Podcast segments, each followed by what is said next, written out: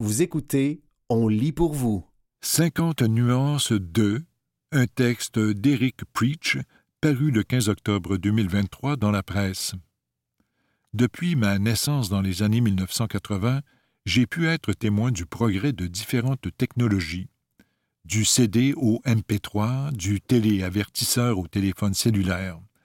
Les communications ont changé, et ce très rapidement.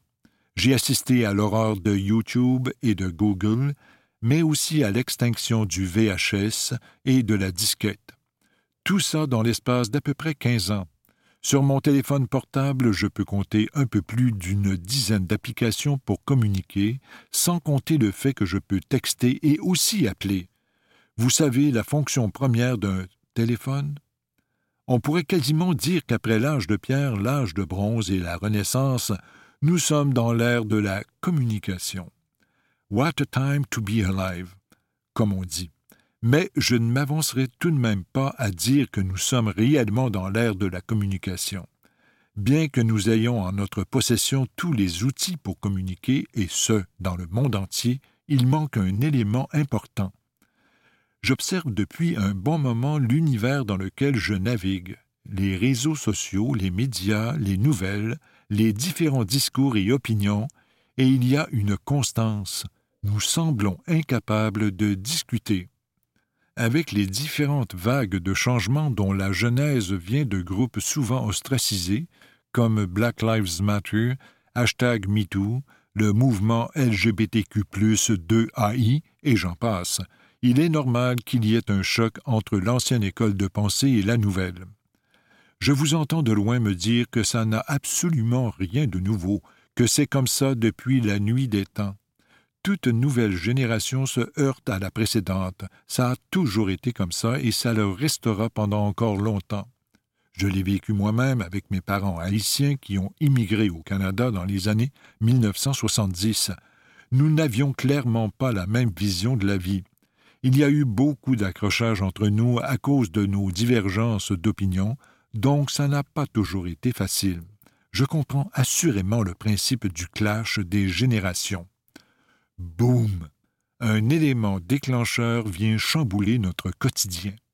On revendique, on veut que les choses changent, et vite, et tout ce qui semble de près ou de loin aller à l'encontre de ce changement est un ennemi de la cause. Un pour tous et tous pour la cause. Et ceux qui s'y opposent, que le diable les emporte le simple fait de remettre en question une idée populaire risque de vous apporter la grogne d'un auditoire du web qui, sous le couvert d'une photo de profil louche, vous envoie des énormités. Maintenant, je ne suis pas de ceux qui croient qu'on ne peut plus rien dire. Là n'est pas du tout mon propos. Je ne crois pas qu'on devrait se faire automatiquement canceller. En revanche, dans notre quête de nouvelles applications et de technologies pour communiquer, il n'y a aucune application pour écouter. Je vous ai mentionné plus haut que la communication avec mon unité parentale n'était pas aisée. Dans les faits, ce qui a été difficile, c'est de réaliser que nous étions différents malgré notre lien de parenté. En même temps, ma sœur et moi avions toujours un endroit pour discuter, pour débattre, pour ne pas être d'accord. Mes parents m'ont appris à écouter, et surtout ils m'ont appris le merveilleux art de la nuance. Et c'est ce qui manque énormément dans nos enjeux quotidiens, la nuance. Avec toutes ces avancées technologiques, ces applications, cette intelligence artificielle, où est partie notre intelligence organique? Nous sommes trop rapides à ne pas écouter, à tirer des conclusions hâtives, à nous énerver. On tend à oublier que l'éducation ne passe pas seulement par l'échange de paroles, elle passe aussi par l'erreur.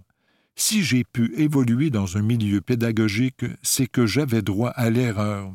On me permettait de poser des questions, aussi farfelues soient-elles. Il n'y a pas de questions niaiseuses, qu'on me disait.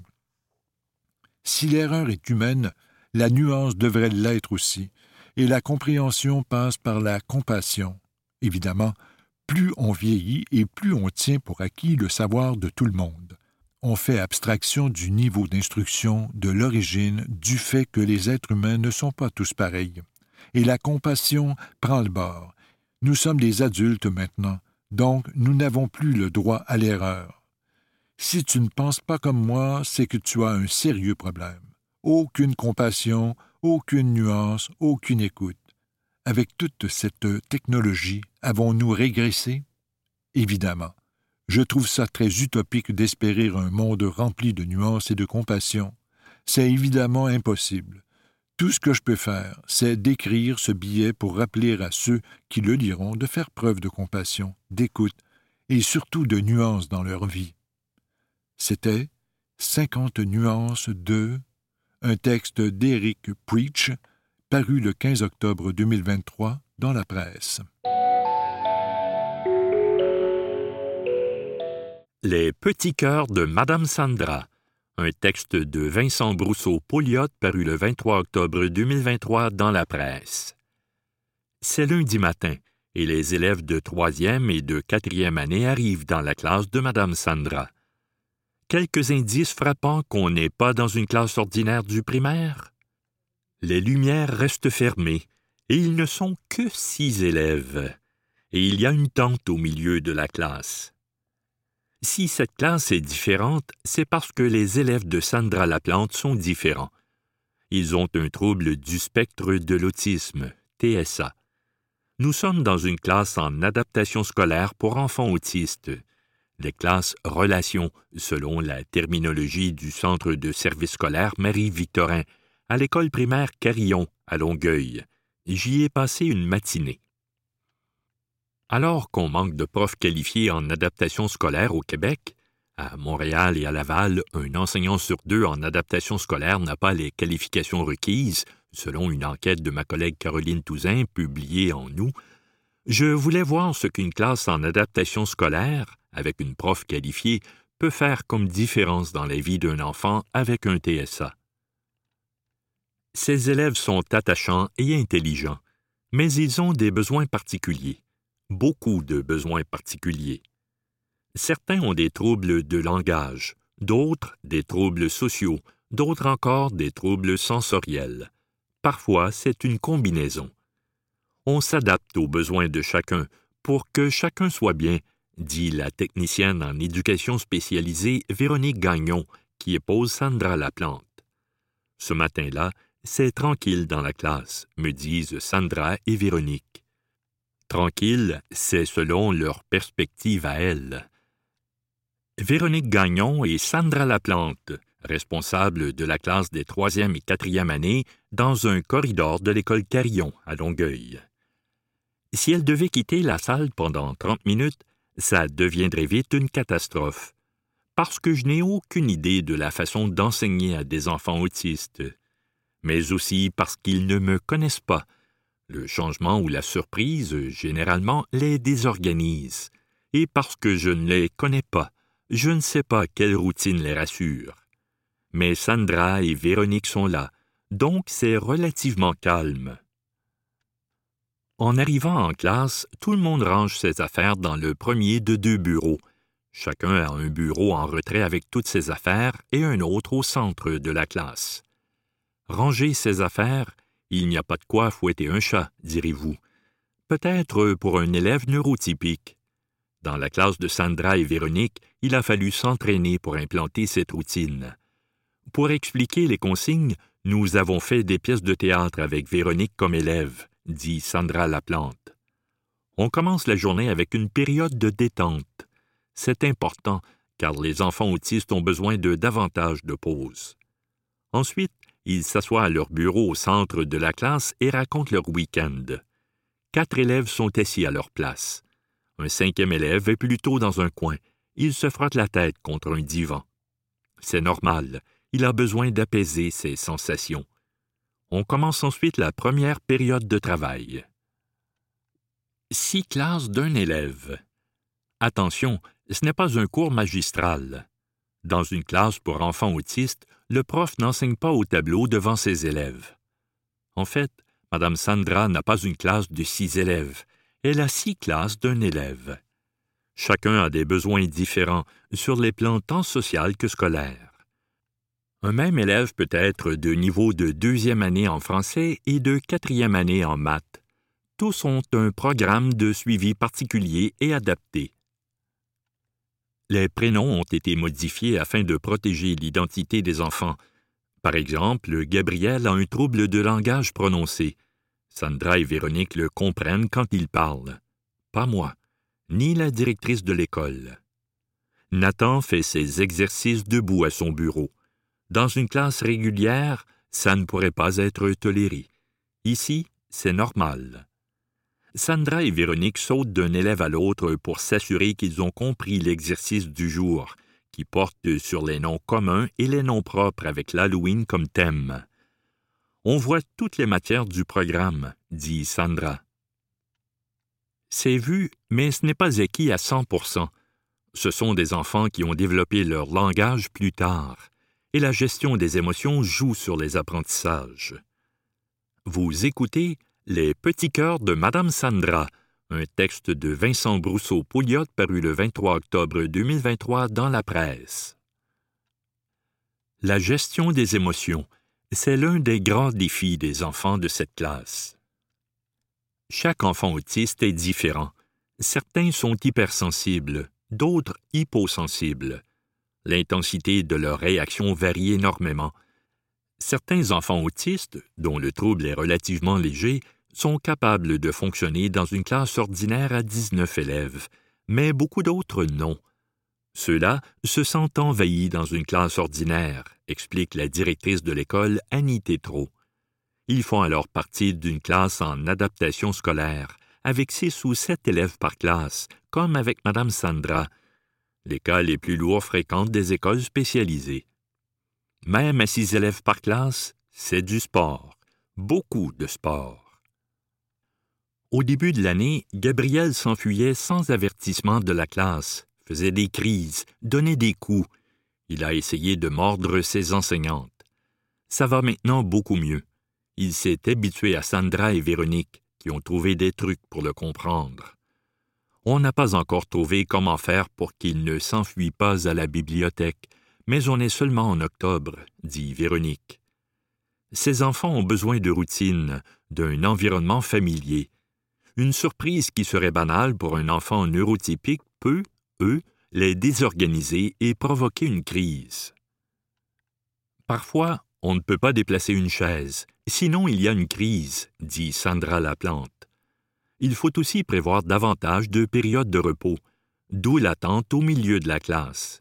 Il y a même une salle d'apaisement, un vélo stationnaire dans le corridor et une nouvelle salle sensorielle avec de la musique, une tente là aussi, une balançoire et des poufs. L'école primaire Carillon, qui accueille surtout des élèves du régulier, compte quelques classes en adaptation scolaire pour les enfants autistes. Les enfants restent généralement deux ans dans la même classe de type relation. À l'école Carillon, les enfants de troisième et quatrième année sont dans la salle de Madame Sandra. Ils font ensuite leur cinquième et sixième année chez Madame Marie-Soleil. L'enfant apprend à nous connaître, dit Véronique Lassalle, la technicienne en éducation spécialisée de la classe de Marie-Soleil Arcan. Un lien de confiance, ça change tout. Ce lien, on le tisse à petite dose. Quand il y a trop d'intervenants, c'est impossible pour eux. Mille défis quotidiens. On n'a pas idée des mille défis quotidiens pour un enfant autiste à l'école et des petits miracles qu'accomplissent chaque jour Sandra, Marie-Soleil et toutes les profs et les TES en adaptation scolaire. En les regardant interagir avec les enfants, je constate qu'enseigner à des enfants autistes n'est pas un métier, c'est une vocation, une vocation où le lien prof-élève est très fort. Ce sont mes petits cœurs, dit Sandra Laplante. C'est vrai qu'il faut de la patience, mais les jours passent vite J'aime aider ces enfants pour qui c'est moins facile. Marie-Soleil Arcan et Sandra Laplante sont des enseignantes qualifiées en adaptation scolaire. Elles ont un bac dans cette spécialisation et ont chacune plus d'une dizaine d'années d'expérience. Ce bagage fait toute une différence. Des enfants autistes en classe d'adaptation peuvent-ils réintégrer une classe ordinaire? Ça arrive, rarement, la quasi-totalité d'entre eux s'épanouiront mieux dans une classe adaptée à leurs différences. Ici, à l'école Carillon, on est chanceux, dit Marie-Soleil Arcan. D'autres centres de service enlèvent ces classes en adaptation scolaire. Quand on coupe une classe, on vient de rendre la vie plus difficile à ces enfants. Ces enfants qui bûcheront toute leur vie. Leur plus gros défi, c'est de faire leur vie dans un monde neurotypique, alors qu'ils sont différents, dit Marie-Soleil Arcan. Qu'est-ce qu'un trouble du spectre de l'autisme? Source Fédération québécoise de l'autisme. Le trouble de spectre de l'autisme, TSA, est un trouble neurodéveloppemental avec des répercussions sur la communication, les interactions sociales et le comportement. Ce n'est pas une maladie. On ne peut donc pas traiter un TSA, mais on peut réduire certaines difficultés avec des méthodes d'intervention. On suspecte que le TSA serait causé par une combinaison de facteurs génétiques et environnementaux. On estime que 1,5% des Québécois ont un TSA. C'était Les petits cœurs de Madame Sandra, un texte de Vincent Brousseau-Pouliot paru le 23 octobre 2023 dans la presse.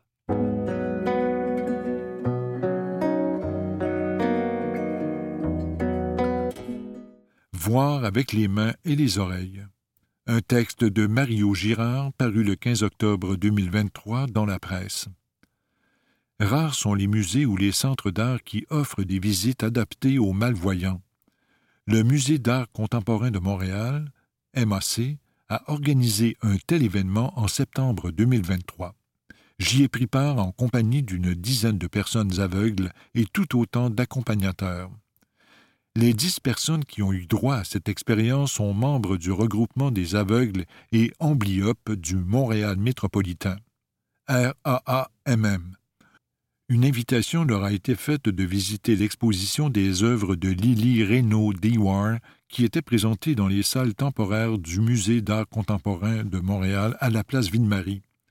Un minutieux travail de préparation avait été fait en amont par l'équipe du musée. Rien n'a été laissé au hasard. On nous a d'abord réunis dans une salle où une carte tactile a permis aux visiteurs de situer l'emplacement des œuvres dans les deux salles. Dans la première, on pouvait voir des sculptures en aluminium de l'artiste.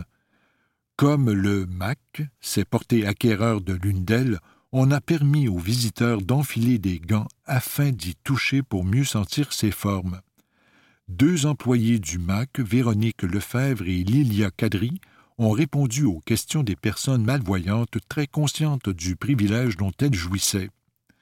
Puis, tout le monde s'est déplacé dans la seconde salle où étaient projetées les vidéos de Lily Reynaud Dewar. Cette fois, on a eu recours à l'audio description pour aider les personnes aveugles à voir les images. Les descriptions étaient tellement justes et précises que certains visiteurs ont réagi exactement comme l'ont fait les autres visiteurs, non aveugles, face aux œuvres vidéographiques de l'artiste. Précisons que celle-ci apparaît entièrement nue dans chacune des vidéos, ce qui ne manque pas de causer un certain malaise à l'occasion. Cette visite requiert beaucoup d'efforts de la part de l'équipe du MAC. C'est sans doute ce qui explique pourquoi on retrouve si peu d'initiatives du genre au Québec. Le Musée des beaux-arts de Montréal a organisé des visites pour les malvoyants dans le passé, mais on a mis cela de côté depuis la pandémie.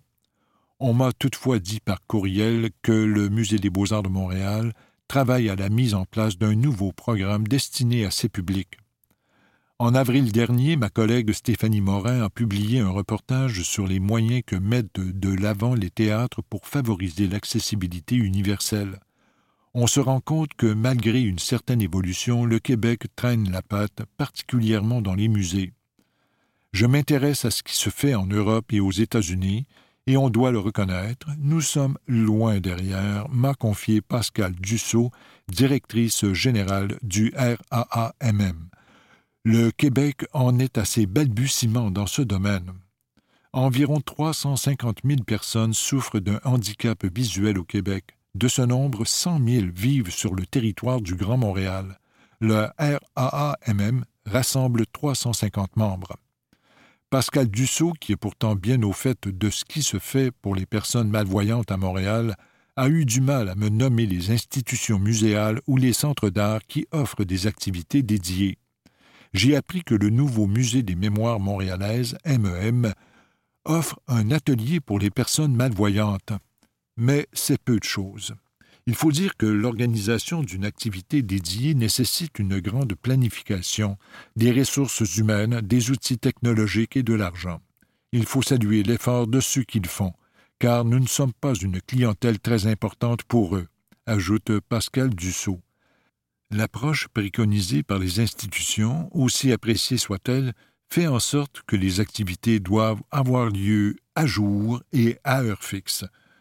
Pascal Dussault souhaiterait des mesures qui offriraient plus de souplesse et permettraient aux personnes malvoyantes de fréquenter les musées à leur convenance avec un accompagnateur de leur choix.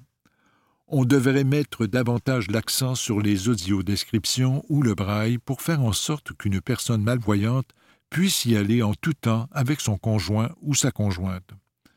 Sur les cent mille malvoyants qui vivent à Montréal, qu'est-ce qui détermine qu'une personne a envie de côtoyer l'art ou pas? C'est comme chez les voyants, m'a dit Pascal Dussault, ce n'est pas la majorité qui est intéressée par la culture. L'expérience que vivent les malvoyants dans un musée est évidemment très différente de celle des visiteurs qui peuvent voir.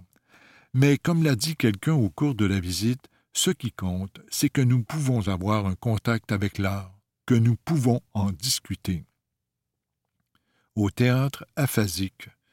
Dans le cadre du mois de l'accessibilité universelle en octobre 2023, le théâtre aphasique organise des événements qui vont mettre à l'honneur la créativité de ses membres. D'abord, une exposition performance interactive intitulée Apparence, que nous pourrons voir à la Maison de la Culture du Plateau Mont-Royal du 19 octobre au 26 novembre 2023. Puis, au même endroit, la pièce Suivez le fil sera présentée le samedi 21 octobre 2023.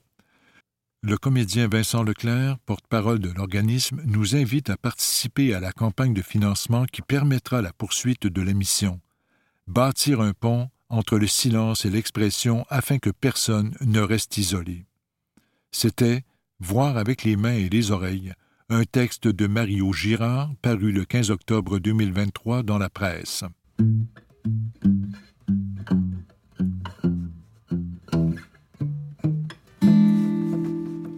Vivre une crise de panique de l'intérieur. Un texte de Samuel Larochelle paru le 23 octobre 2023 dans la presse. Un examen est annoncé. Des battements cardiaques résonnent dans votre siège. Vous enfilez une veste chaude et lourde. Son poids vous étouffe. La voix d'une adolescente résonne. Elle pense qu'elle va mourir. Vous ressentez tout de sa crise de panique. Voilà l'objectif de l'expérience immersive Épicence, plonger les visiteurs au cœur des troubles de santé mentale. Présenté à la bibliothèque de Saint-Hyacinthe jusqu'au 10 novembre, avant d'être accessible ailleurs au Québec, l'expérience permet de vivre de l'intérieur l'anxiété, la schizophrénie, la dépression et la bipolarité. Le fait de ressentir les symptômes associés à différents troubles de santé mentale peut diminuer les fausses croyances négatives, explique Guylaine Moore, directrice générale du Centre psychosocial Richelieu-Yamaska, qui a conçu le projet avec le Centre intégré de santé et de services sociaux de la Montérégie-Est, CREO, une entreprise en création numérique et en communication scientifique, et Marjorie Montreuil, chercheuse à l'Université McGill. Épicence est une réponse aux nombreuses campagnes de sensibilisation qui ne fonctionnent pas, comme l'attestent de nombreuses études, affirme Guylaine Moore. Par contre, les expériences immersives peuvent réellement réduire la stigmatisation, dit-elle. Sensibiliser les jeunes. Puisque les troubles de santé mentale peuvent se révéler à l'adolescence ou durant les premières années de la vie d'adulte, le projet a été conçu pour rejoindre les jeunes en priorité. L'exposition débute avec une vidéo dans laquelle le comédien bien-aimé des jeunes Pascal Morissette interprète un expert qui résume les réactions face aux troubles de santé mentale à travers l'histoire. Trous percés dans le cerveau durant la période néolithique, punition pour péché au Moyen Âge, apparition des asiles et des maisons de correction à la Renaissance, usage d'électrochocs et de lobotomie, introduction des médicaments au milieu du 20e siècle, etc. Ensuite, le public a accès à quatre caissons immersifs. Le plus réussi est celui qui nous plonge dans la tête d'une adolescente en pleine crise de panique.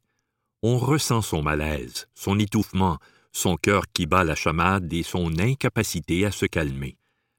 Des jeunes qui connaissent une personne souffrant d'un trouble anxieux ont dit qu'ils comprenaient enfin ce qu'elle ressentait. Ils avaient une idée de ce que c'était auparavant.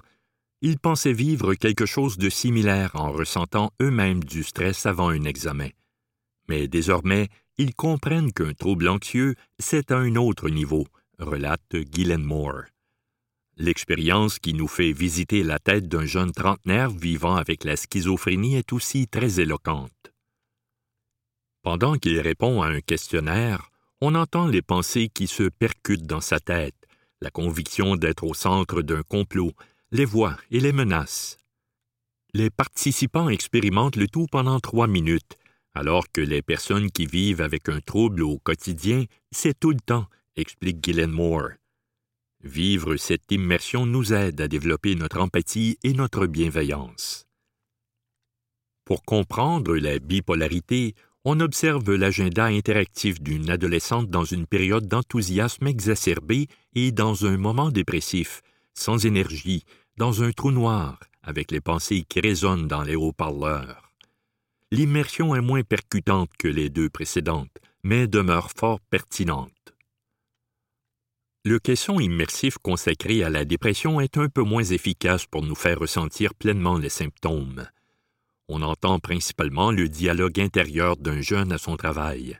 Ses pensées négatives tournent en boucle et sa perspective s'embrouille. Le texte nous semble toutefois moins naturel que les trois autres.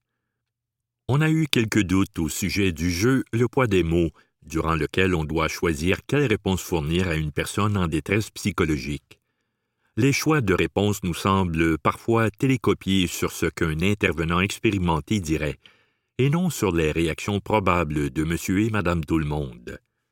Cela dit, Épicence vaut le détour, tant pour mieux ressentir ce que vivent les personnes aux prises avec des troubles de santé mentale que pour ouvrir le dialogue. En raison des stéréotypes et de l'incompréhension en société, les gens qui vivent avec ces troubles n'en parlent pas, dit Guylaine Moore. Quand on échange, tout le monde chemine et on fait évoluer notre pensée. C'était Vivre une crise de panique de l'intérieur. Un texte de Samuel Larochelle paru le 23 octobre 2023 dans la presse.